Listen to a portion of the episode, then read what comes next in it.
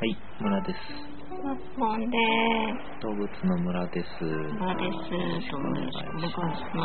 はい、動物の村は村とマスボンが人にか人じゃない動物に関する情報を定期的にお届けしているポッドキャストですそうした。す。えー50音順にあのつく動物から取り上げて、えーもっさりと体温低めでお届け中です。 はい。私は今、今日はメガネでいお送りすることをはい。一応お断りしようかな。別に見えない見えないからいいと思うけどね。ははいい。えーっとですね。はい。えーっと今回は。はい。えーこの間がき。木、木ですね。木だったので、キツネについてお送りしたんですけど、はい。え秋行くの句ですね、今今日は。はく。い。くね。く。ちなみに、前回は、うん。えーっとですね、栗をね。栗をねですね、あなるほど、なるほど。なんだっけバッカルコーンだっけバッカルコーンですね。はあはあ。そっか。くってなんか、あれですかななんですかくのつく動物。はい。く。くま。熊ね。森のくまさんの歌とかね。うんうんうん。くま。熊ね。く。く。代表的なのがいましてですうね、ん。クジラ。あ、クジラ。ちょっとね、取り上げてみたいなと思いますけど、あのー、今日やるってわけじゃないんだ背けど。あ中から出てる、あれは何かとか。塩だ。あー、うんうん。あれは、淡水なのか海水なのか。海水でしょだって海だいや、なんか体の中で何かしてるかもしれなあい。あ、そうまか、あ、そういう生き物とかね。はい。あとはですね、雲つくものはクモザルなんていうのとかですね、うんうん。あとはクズリっていう動物いるんですけどね、クマみたいなあ れ、あれ、グズリ、グリズリ。グリズリクズリは何だったっけな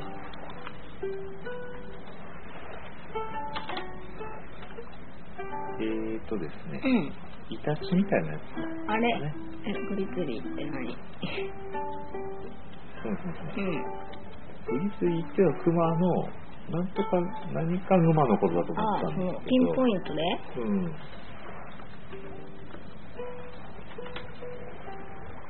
えー、なんだろうね。灰色うん。アメリカのクマの種類うんうん。はそうね。あ。ああ、じゃあ、クでやってもいいね、今度ね。あ、やらなくてもいいよ。で、まあ、うん。クマでいいか。熊でいいかなと思うんですけはい。ど、熊についてはね、ちょっとあの、あ、やったじゃん。ちょっと。一瞬触れた気がしますけど、うん。あれは何ですかね。あ、赤かぶと。あの回でですね、赤かぶとについてちょっと、無理やり触れた気がしますけど、うん。まあ、山より大きいけど大丈夫かとか。空想上のクマですけ ども、皆さんすみません、赤カブト知ってますかまあ、あの詳しくはあの回をね、はいもういい聞いですかていただければと思いますけど、じゃあでは、えっと、今日は、えっと、皆さんも知ってると思うんですけ ど、クマムシについてご紹介します。クマムシ。はい。ああ、あ、ああ。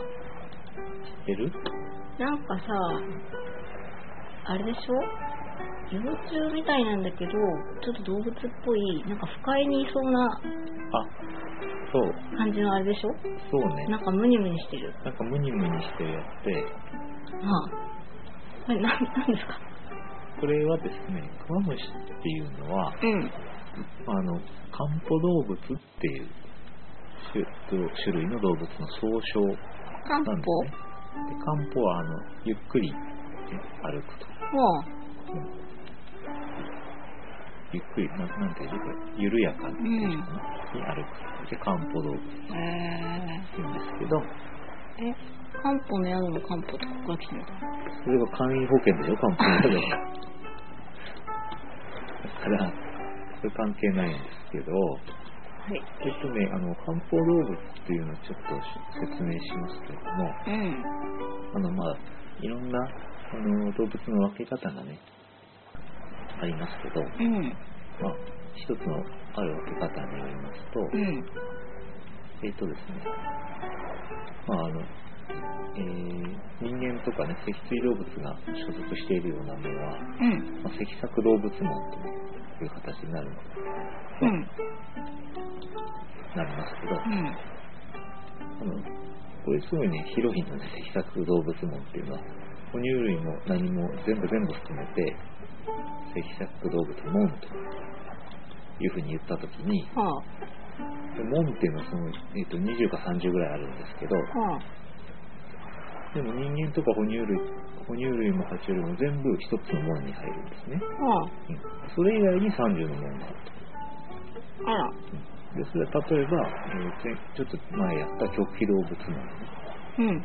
これはあのウニの時うんうんにうん。ああいうのとかですね、あとは昆虫が所属しているような節足動物門あ、こっちはまた別なのね。そうですオねッケーオッうケんだからあの人間とかー。ヘビとかそのそういうものは、うん。まあ1グループ。 1グループになっててほう。こう世の中の生き物の中では極めてその禁煙の生き物だあというふうにする分け方があ。なるほどね。あります、うん。うんそんな中でですね、うえん。っとせえー今日は漢方動物ですけど漢方動物門っていうのは、えっとね、脱皮動物っていうグループの中に入る脱皮動門物。の中の一人で1234567脱皮動物っていうのは7種類ありましてうん。その中の1種類が昆虫のような節足動物とかうん。あとは、えー例えば海中とかハリガネムシとかそういうのねうんうんうん。寄生虫みたいなうんうんで、えーいろいろいますけど、飛ばして、えークマムシのような漢方動物もっていうのがあるわけですね。うん。へえ。なんかさ、一重に虫とか昆虫とか言ってもさ、うんうんなんかあれだね、極めてこう、私が思っているより、なんて言うんだろう、うん狭い、狭いっていうか、うんもっと、もっと他に、そうこう分けれる、分けられる、うん分けられるっていうか、うん。うんうんなんか虫って言った時、クマムシはイメージの中に入ってきていいな。来て、うんわかんない。 な何いっいやいや、なんかいっぱいいるなって思った。ぱいいるんですね。うんいっぱいいる。うんまあね、そういうあの門っていう話しますと、んあとは全然人間から離れたところにいるのがあ、猫。海綿動物うんなにこれ。あ、の海綿っていうのがいますけどね、スポンジ状の生き物ね膝に来ましたね、この。こういうものは期間が明確に分類してないっていうねうん。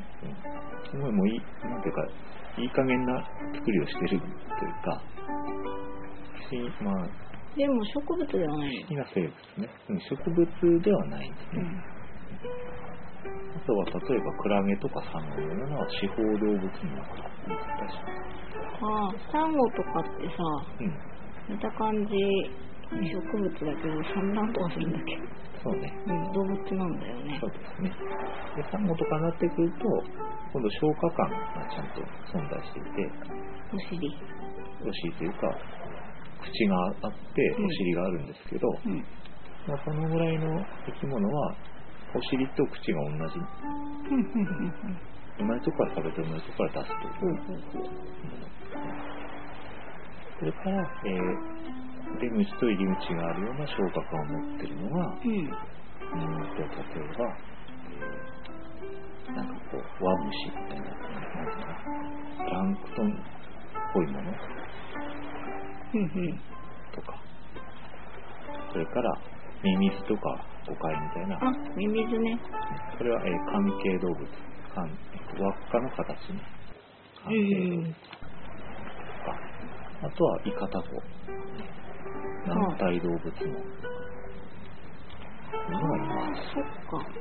うん、ああ。それで脱皮動物があっうん。てでわりかし、えー、と体がよくできているものとしては、うん。えー、極気動物門とかうん。反作動物の脊索が、えー、なんていうのかな、まあ、ちょっとできてるものと。うん。それで脊索動物門の中には、うん。うん。脊椎動物がいて、その中には哺乳類がいて、えー人がいると。こういうふうになっています。なるほど。その分類の話っていうのがすごく眠くなるそうですね。きっと。あはあ、そうなんだ。い。 なんかね、今私はちょっと費用をちょっと調べさせてもらってるので、ああとかほうとか、ふむふむとか言ってますけど、表を見ながらだとわかるんですけど、ううんん。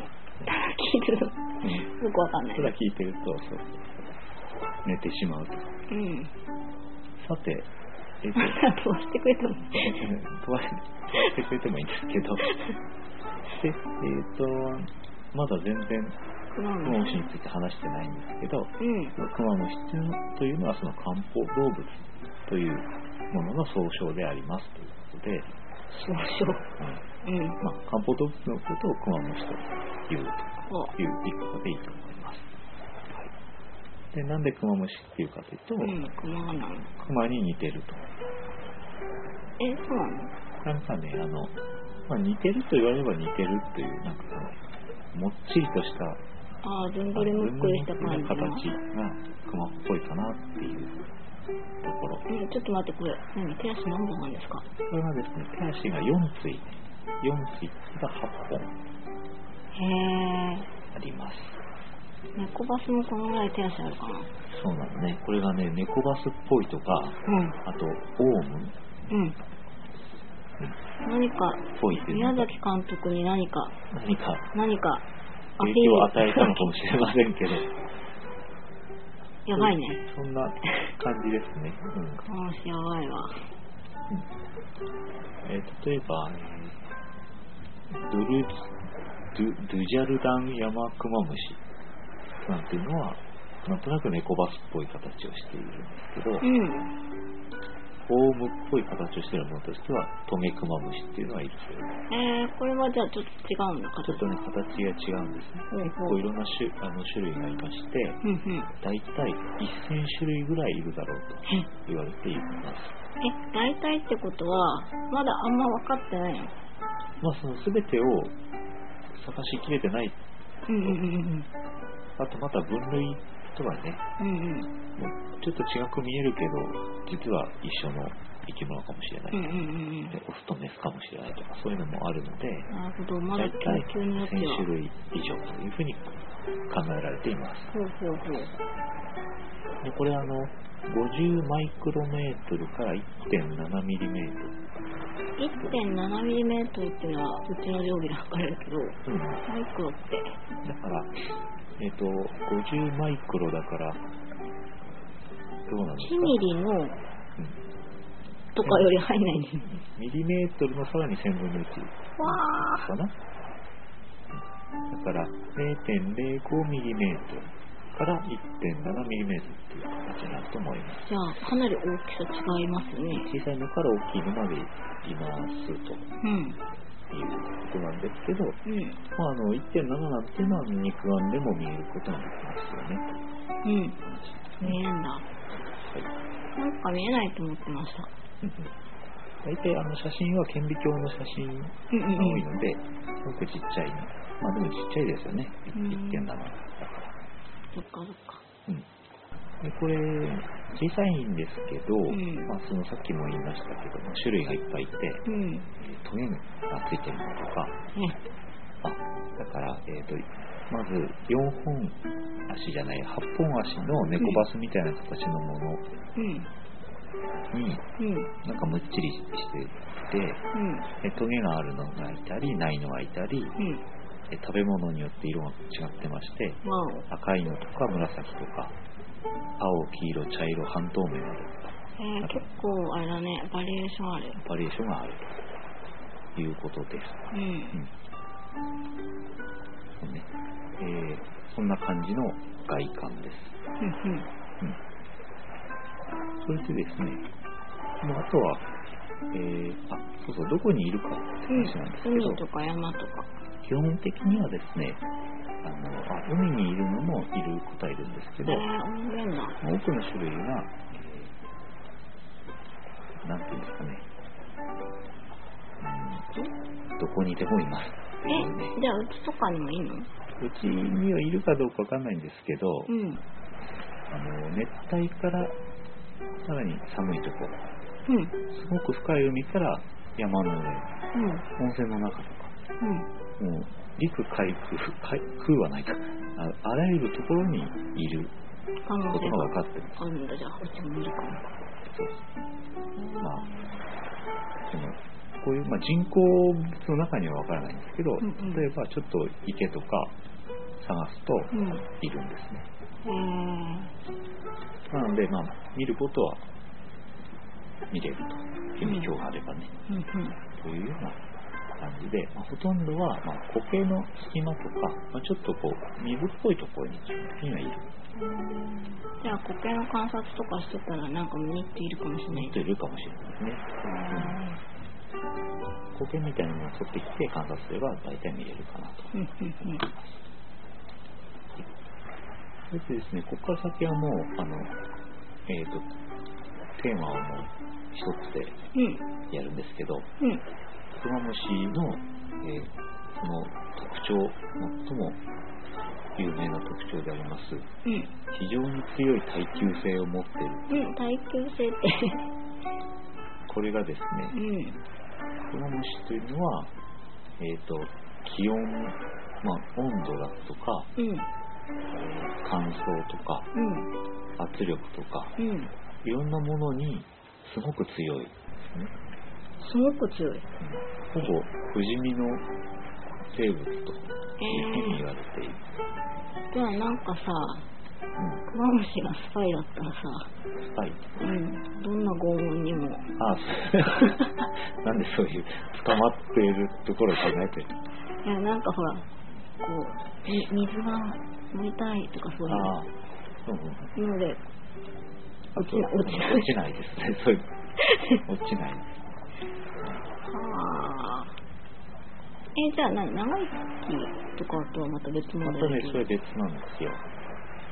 体がすごく強い体がすごく強いはあ特徴はあります。はえっとですね、じゃあ、どんどん紹介していこあ、ううかん、強さの秘密ととか思うんですけど、あのーですね、クラムシっていうのはその猫バスみたいな形をしてうろうろしているんですけど、うんえっ、とですね、あのーだんだん例えば乾燥してくると、うん水がなくなってくるうんと、ちょっとやばいなってなって、うんじえー十数時間ぐらいかけてですね、うんゆっくりと体を変形させていきます自分で自分でで、うんえー樽状の形になっちゃうんですね周囲が乾燥してくると、まあ、樽状みたいになって、うんまあこれはあのタンと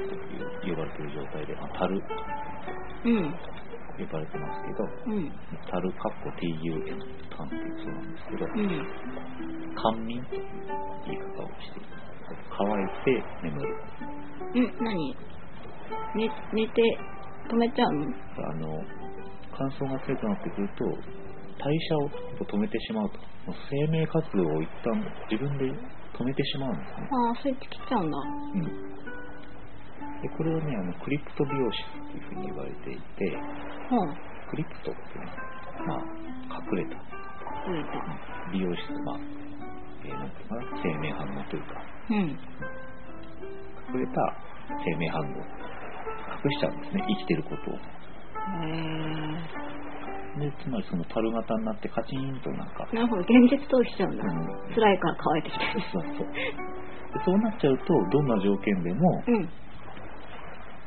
えー大丈夫。死なないで死なないんですね。やり過ごすやり過ごして、えーその後に水を与えると、また生き返るへえすごいという特徴があるんですね。うんうんあの、なんでしょう。なんかあの仕組みは、えーあの、聞いて、書いても、書いてもじゃない、調べてもいまいちピンとこないんですけど、うん体内のグルコースですね糖糖質ですけど、うんこれをトレハロースに作り変えるうんということで、えーなんだかよくわからないけどうん大丈夫になるという グルコースをトレハロースに変えてうん OK と OK とわかんないけど、わんな何かすごいことが起こ聞いってもなんかよくわかんないんですよね。これなんだろうなと思って。とりあえずトレハロース覚えたわ。まあ、トイハロースね、えーと林原研究所とかいうところもね、作ってたりしてあコマーシャルもあ、やってたね、昔。変な宇宙人のやつ。変なとこ言っちゃった。宇宙人のやそのトイハロースに変わると、なんかその組織の形がなんか破壊されないで保たれたままになるということらしくて、ねつ。組織の形ってことは、つまり体を維持するとかそういうことなまのかな。あ、そ組織ってのはどういうことなのかね。うん。それで、まあ、何かあの最強状態になってしまって、うん。いろんな悪条件にも耐えることができると。うん。で、これはですね、えっと例えばどういう悪条件かというと、うん。乾燥に関しては、うん。普通は体重の85%ぐらいの水分なんですけど、ほぼ水じゃないですか。まあ、人は70から80ね。あ、まあじゃあ同じなのか。赤ちゃんとかは水分が多いんですけど、うん。えっと、通常85%のところ、0.05%まで減らしても大丈夫。え、ほぼゼロじゃないですほぼゼロ。うん。というような特徴。か。えまた温度は、ー。うん。まあ、上は151度から、うん。下はほぼ絶対0度まで耐えることが起こる。へー。あとは圧力。圧力。うん真空状態、まあ、下は真空状態から、うん上は、えー7万5000気圧の高圧まで耐えられるえ、なんだこれ。飛行機とか乗れるってことちょっとと乗わかんれない。ますし、うん逆に海底だとね、水圧で言えば、まあ、7万5000気圧っていうのは水深 750km うにん。相当するらしいんですけど、うん。えっと、地球で一番深いところはうん。マリアナ海溝なんですけど、うん。それは水深 10km と言われてるんです。えーそ。れの75倍深いところを潜っても耐えるよ。なんかさ、こういうスポーツないあの、海にうんすごく潜ってって、ジャック・マイオール、そうそうそうそうそう。なんか映画でありましたよね。グランブルーあとかね、そうそうそうそう。あれとか、超得意。ちょうどこれあの、これは、まあ、泳げないけどね 私、もクワムシがグランブルーに出たらっていう。帰ってこないかもしれないけど、あ、なんか行き過ぎて。ただ、なんか言えることは、地球上のどこでも生きれるわけですね。うんうんもう一つ、あと放射線ですね、最近あのお話題でございますけれども、うん。うん、なんか、まき散らしてるね。まあ、らしてるんですけど、 まあ、メルトダウンが起きたとか言ってるんで。うん。さらっと言って、ちね、さらなっと。みにあのメイトダウンしたところの温度っていうのは2800度あるらしいんですけど、ああ、うんまあ、ちょっとクマムシは151度ぐらいまでは調べられてるけどうん。 2800度はちょっとわかんないねああ、ちょっとダメかちょ。っとダメかもしれないね放射能に関しては、うん。えー、と研究では単位がねあのレントゲンっていう単位のこうちょっと古い単位なんですけど、うん。え人の致死量が500レントゲンなんですけど、うん。クワムシは57万レントゲンまで耐えることができると。もうちょっと桁が、うん。えっ、と、100、100倍 ?110 倍とかうん。うん。違違う。います。うん、えっ、と、また別の実験では、X 線だと1000、1万グレー、うん。ガンマ線で700、あのちょっとなんか読み違いが多いです。X 線だと1万グレー、ガンマ線だと7000グレーまで耐えることができると。え原発の話題だと、えっ、ー、と、何でしたっけ、1年間に浴びていい量ー。うん。なうん。 20ミリシーベルト、うんなんかそれはあれじゃない今、うん研究だから、そうなっているうん、っていう今までは1だった。位置だったみたいですね。あれ1ミリ、年間1ミリシーベルト、うん、1ミリシーベベルルト、浴びていいって言われてるので、うん。えっ、ー、と、大体シーベルトイコールグレーっていう単位でいいらしいんですけど、うん。 1ミリシーベルトは、えー1ミリシーベルトだから、うん えっ、と、これがシーベルトなわけでしょ、グレーがイコールうん、だから1万かける1000か。ね。1000万ぐ倍ぐらいのうん。放射能に耐えられるあ、わけですね。なるほど。人とじゃあ、今、すごく放射線がうん多いじゃないですか。うんまあ、多いっていうのもちょっとあれですけど、多いと思うんですけど。クマムシはうん全然平気。全然平気と。うん、まあ人間はクマムシじゃないからちょっと、あれですけど。そんな感じでへ。ー今、あの、このね、この機能はすごく欲しい欲でしすいですね。よね。ちなみにこれは、クマムシは大量の放射能を浴びても、うん。放射能を浴びると何が悪いって DNA がね、損傷すあ、ると。あこれなんかで見たよ。いうことなんですけど、クマムシはこの損傷した DNA を修復することができるというふうに分かっています。へーうん、これがすすごい、本当無敵かなと。これいいですね。あとはね、えーこのえー電子レンジでチンしても大丈夫なんでそんなことするとの いうことなんですけど、なんでそんなことしたのかわからないんですが、とにかく何をやっても大丈夫。死なない。死なないと。うん。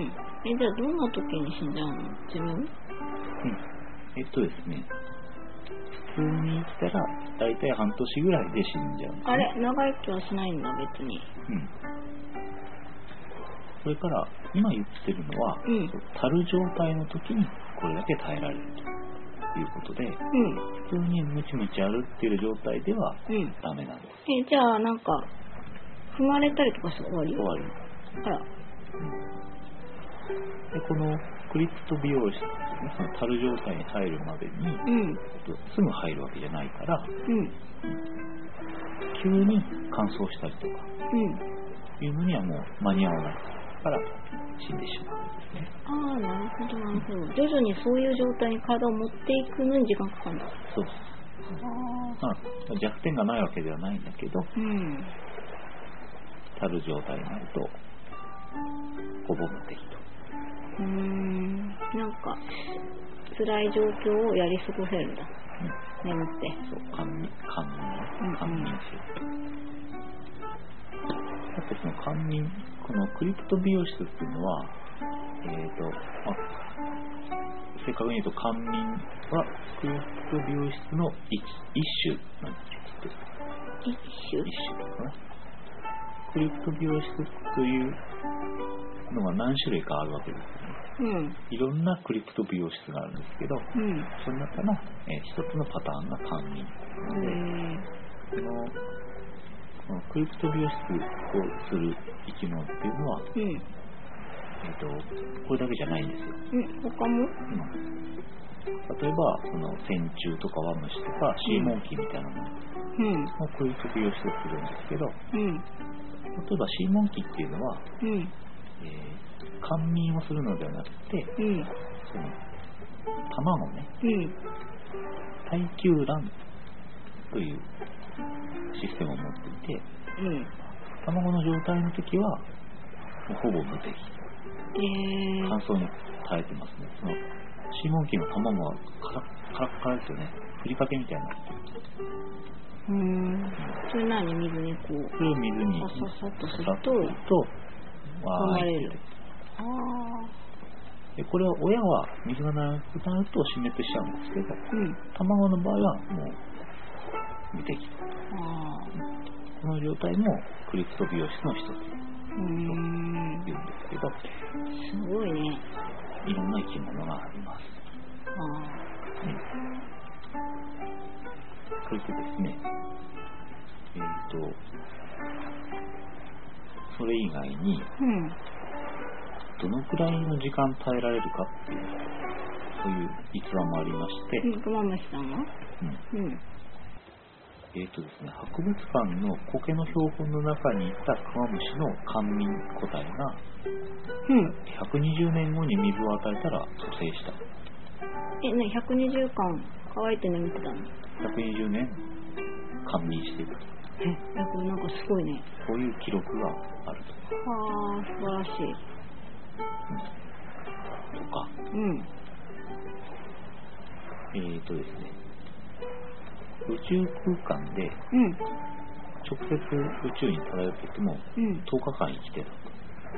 空気とかなくても OK? へうんうんえでこれは2007年かな、うんえーと欧州宇宙機関が打ち上げたうん宇宙実験衛星、フォトン M3 かなうんというものにエクマムシを格納するシステムが搭載されてましてうんここで、まあはえー実験したと、ああわざわざ連れてってやってみたのおおうということらしいです、ーんなんか空気もなくてもいけるんだうんうん、そうなんですねというなんでそんな強いんだろう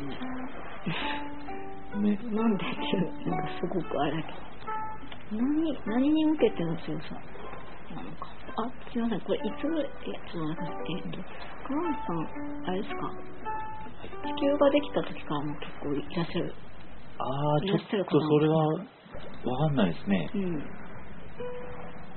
うんなんかずっといそうなえーとね、なんか化石の話もあったような気がしたんですけど、うんえーとですね、最初の化石はカンブリア紀の岩石から見つかってるということで、へーじゃあもうあれですね人間とかの大先輩なんですねまあ、カンブリア紀っていうと5億何 何何百何千万年前とかななのでん、か今日は数字の単位がでかいよね ちょっとね、もう気が遠くなる 身近じゃないからよくわからない。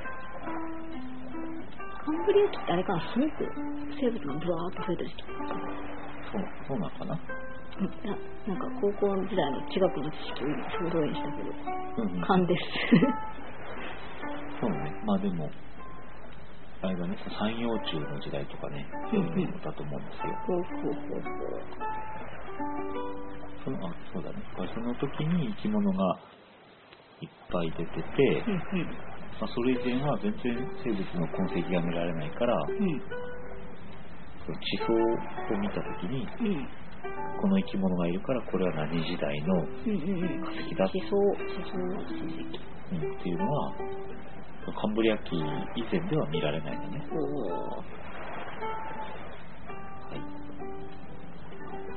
というような感じですけどああじゃあ相当昔からいるとあ昔からいるということでしたねあちょっとねあとは、えー、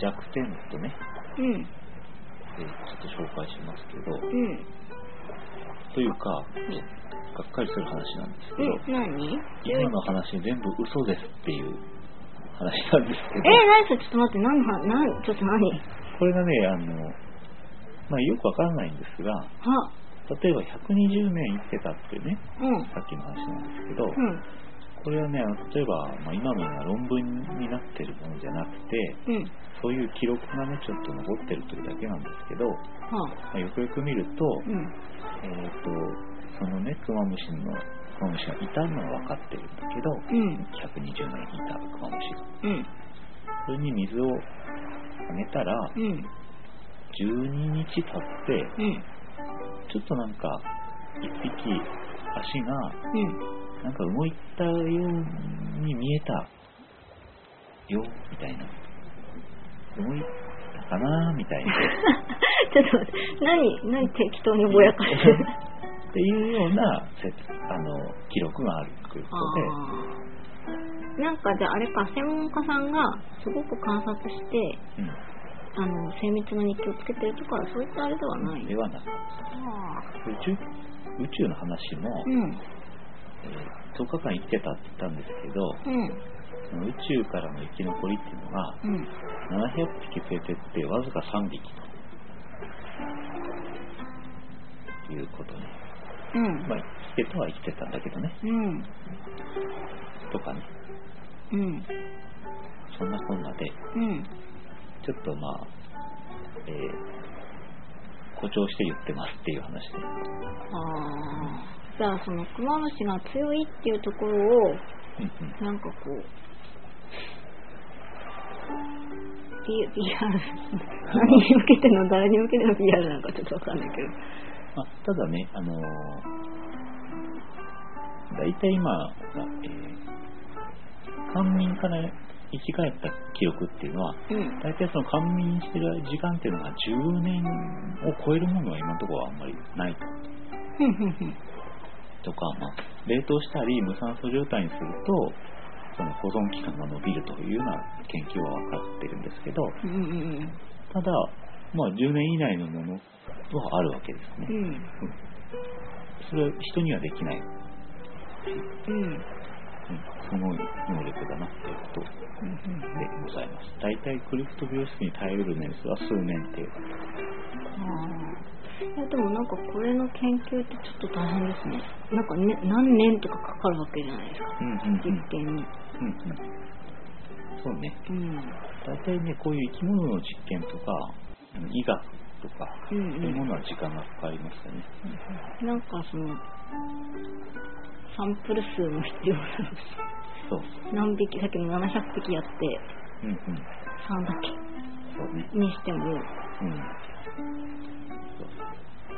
これ700匹中の3匹だからね。うんそしたらさ、500匹しか連れていかなかったら、その3匹入ってなかったかもしれない。ああじゃあゼロってことになったのかもしれないうん。あとサンプルの大きさっていうのは確かに重要ですゼけど、ロですかねやっぱまあちなみにこの宇宙の話も、りうんまあ高温高圧はなんとなく大丈夫らしいと。宇宙、まあ宇宙は高温なんですよね、その場合ね。あ暑いうのん。あの、直接あね、太陽の光が直接するですね。まあその、うん地球より遠いところは寒いんでしょうけど、うんそのそれから紫外線みたいな太陽光線っていうのかな紫外線をもう思いっきり直に浴びますけど、紫うん外線にはなんとなく弱いらしいと何いう日。焼けしちゃうとかそういうこいやよくわかんないけど、まあ、 そういうデータが得られてるとああということですね。あその宇宙に出てたものの中で紫外線をまあ直に浴びてる種類のものはその卵を産むことができたんだけどあうんその卵があの帰り帰りにくくなってると帰る数が減ってるとまいあうようなデータもある、コンディションそりゃ悪くなるだろうという気がしますけどそれなりに悪くはなくてそれなりに悪くはなってうんね、そういうはいただまあこういう、まあ、言い方ができますけどうんクマムシはまあ寿命が半年ぐらいとう言っんたんですけど、うんまあ、人間の平均寿命は80年と考えると、うんえーと、なんだ。仮にね、えー10年間、クーリプト美容室で耐えたうんと考えると、うん人間が1600年、クーリプト美容室に耐えたとうんいうのと、その、時間的な長さは同じあやばいやばいやばいやばいそれ火の鳥みたいなやつやばいそうそう。いうことになり ます。別になんかやばい話をしたいんじゃなくて、うんまあ、つまり10年の眠りから覚めたクマムシっていうのは、うん人間であれば、1600年後にタイムスリップしたってことなんだよね。なんか浦島太郎さんになっちゃってますけど大丈夫ですなんかかそういうね、えー、だから、えー、すごい、そんなに、まあ、人間のスケールに合わせていいのかどうかはわからないんです けど、それだけすごい能力なんだというようなことはわかるかなと思います。なんかね120年がちょっと本当かどうかわかんないから数年でちょっとがっかりしてるけど、うんうんちょっと待てとそうそうそう。結構すごいぞと結構すごいんですね。というようなお話でありました。はいあれ、なんかこの辺話したかなまあ、いいかな。うんうん飛ばし飛ばしですけど、まあそんな感じでした。はい。はいちょっと難しい言葉が出てきたりしましたけど、今日はこんな感じで、はいはい。クマムシでした。ククマムシマムシに関する何か本とかありますかええクマムシをはい。あ本じゃないんですけど研究してた人とかっていないの、クマムシを研究している人います。ああのクマムシはそのクマムシの生態を調べるプロジェクトもあるんですけどあそれより何よりその、えーゲノムねその遺伝子の DNA を、あで、ううんん、そう調べるプロジェクトが今行われていますうーんクマムシゲノムプロジェクもそれは例えば、まあ、東大の先生方だったり、うんえー放射能関係の人とかね、うんうん何その強さの秘密をまず遺伝子を、あの、遺伝子の、その、なんていうのかな、数うんが、なん遺伝子の数じゃないのかな、なんていうか、調べる量が、うんまあ、少ないのね。少なくて済むのね、全部調べるの。はあうん。というようなこともあるし、うんもう、とにかく特殊な生き物だから、うん何か秘密を遺伝子から探っていこうはあというようなゲノムプロジェクトが進んでいます。はあ今はまさに調べているね。うーんなるほどねあちなみにごめんなさい何食べるのこの人クマムシはですね、えー、と例えば植物の汁を吸うようなこともありますし、うんえっ、と、なんていうのかな、まあ、有機物がいっぱい入ってるような水、うんを、なんていうの飲んでると、舐めてる何かこう肉的なものは食べたりしないんですかと。肉的なものは食べないです。なんかその栄養分みたいなものをチューチュー吸ってるようなイメージですまあ、そういう感じ。あすいませんチューチューで思い出したんだけどちなみに口とかあるんですか口あります。ほうあの、さっき分類のとこでも言ったんですけど、うんこの、これは口を、口、なんていうのかな、消化管に入り口と、まあ、出口があるとされているうん動物のうちのそっかそっか一つなんですけど、この、でもね、えっと、確か、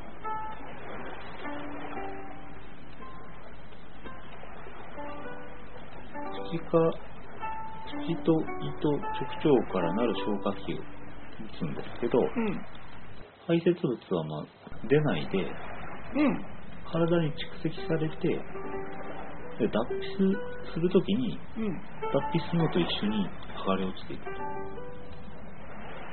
ためとくのいうようなへえ作り作りだそうです。お尻から出すんじゃないんだうん、そうらしいね。ああなんか斬新だね斬新だな。これ斬新だなと思いました。今までこういう人ちょっといない感じするわででもあの、呼吸器系がない。うん息してないの息は体の、まあ、皮膚というか、体の表面からあのそそのガスの交換を行って、へえ酸素を体の表面から、皮膚から取り入れて、二酸化炭素を出しているうんうんというような作りです。うんうーんなんじゃあその何脱皮脱皮ってなんかポイントなの脱皮脱皮は何ですかねこれ何脱皮すると大きくなるのやっぱ大きくなる、うん大きくなるんですよ、肌がうはんあうんこれ生まれた時から同じ形してるんですけど、うんちょっとずつ脱皮で大きくなるへえオウムみたいだねやっぱりそうねそうね、うオウムみたいですねあのああいう光る目の部分とかないとかにあのね目はあるんですけど、んああいうあオウムみたいにいっうんぱいついてないです、そのカンカンっていうあの硬そうなあの透明なガラスのうん、目はない目はない、あうんでも表面はあのちょっと硬硬いねオウムみたいな感じにオウムあれどうしてもオウムにしたいようなんですけどあのまあクチクラっていう、まあ、そのカニとかさ昆虫とかとああいう、うんうんああいうような感じカタカタした感じあパリッとしたうんへ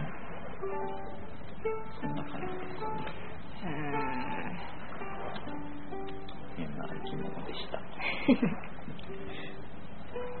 クマムシの方はなんかねそういう研究みたいな本ばかりでしたので、えうんなんか科学的な読み物とかでねちょっと軽く読んだら面白いかもしれ面ない白いかなと思います、はい、うんちなみにこういう不死身の生き物に関しては以前動物の村で一度取り上げたんですけどなんなんだっけクラゲクラゲねベニクラゲうんうんうんあれもあれは不死身というかえー再生するっていうのかななんだっけ戻るんだっけ昔の形大人になっなったらまた子供に戻るとうんうんでまた大人になるうとんでなんか一人で輪廻を繰り返す一人宇宙一人宇宙というのを紹介しました、うんまた不死身動物ということでうんっちもね、ちょっと聞いたことない人聞いてください。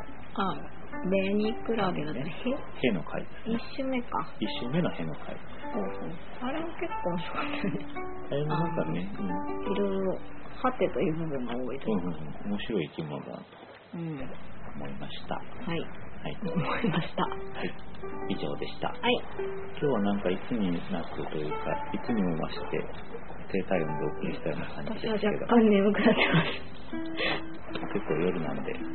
寝ます。みーちゃん、寝るよ。じゃあもうね、あ、ごめん、ちょっと、眠いね。んど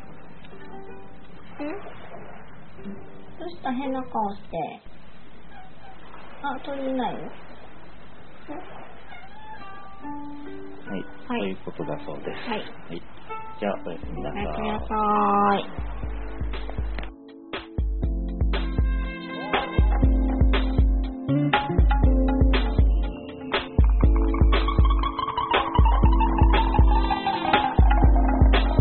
Mm-hmm.